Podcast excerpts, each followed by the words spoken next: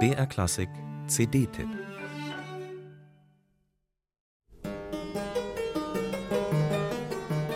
Es ist das Mauerblümchen unter den Tasteninstrumenten. Selbst in der historischen Aufführungspraxis führt das Klavichord ein Schattendasein. Für einen Konzertsaal ist sein zittriges Stimmchen einfach zu leise und auf einer CD geht einem das Klappern der Mechanik schnell auf die Nerven. Das Klavichord, ein Fall für Nerds. Im Barock dagegen war das Klavichord das Hausinstrument par excellence, weil es beim Spiel mehr Schattierungen ermöglichte als das Cembalo. Auch bei den Bachs stand es in der Stube und viele Musikliebhaber müssen jetzt ganz tapfer sein. Der Thomas Kantor schrieb sein wohltemperiertes Klavier garantiert nicht für einen teuren Steinway, sondern wahrscheinlich fürs Klavichord.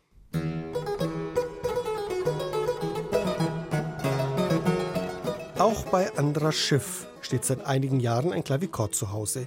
Jeden Morgen vor dem Frühstück setzt er sich davor und spielt Bach. Das Instrument, schreibt er im Booklet, habe sein Leben bereichert. Auf der CD hört man, warum.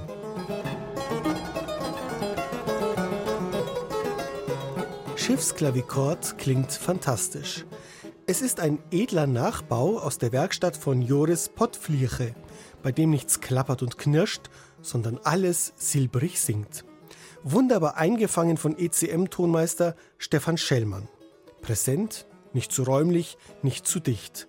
Man schaut Andras Schiff quasi über die Schulter und hat sich schon nach wenigen Minuten so sehr mit dem Klang angefreundet, dass man sich diese Musik mit keinem anderen Instrument mehr vorstellen mag. Im Zentrum des Albums Bachs Inventionen und Sinfonien, kleine Studienstücke für den Hausgebrauch, sozusagen perfekt zum Aufwärmen vor dem Frühstück. Schiff ist kein Originalklang-Revolutionär, seine Tempi sind moderat und bei den sparsamen Verzierungen nimmt er sich das zum Vorbild, was Bach seinen Schülern in die Noten geschrieben hat.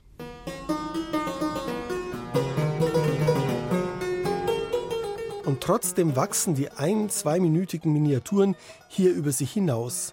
Schiff verwandelt sie in kleine Charakterstücke, kitzelt aus jedem die Essenz heraus, ob Melancholie, Munterkeit oder auch Mut. Zum Beispiel, wenn Bach mit seiner kühnen Chromatik in wenigen Takten das Tor zur Zukunft weit aufstößt.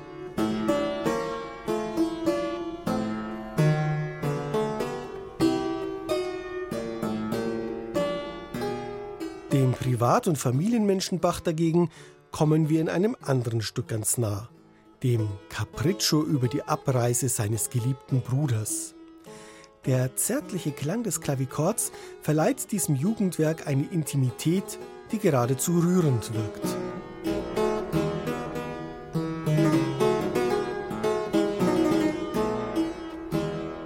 Und schließlich demonstriert Andras Schiff, wie auch große repräsentative Stücke auf dem Klavichord zur Geltung kommen können.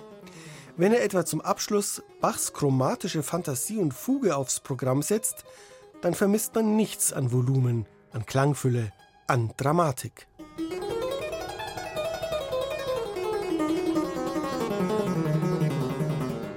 Hier wirkt Schiffs Spiel vollends gelöst, entspannt, frei, so als entstünde Bachs Musik just in diesem Augenblick.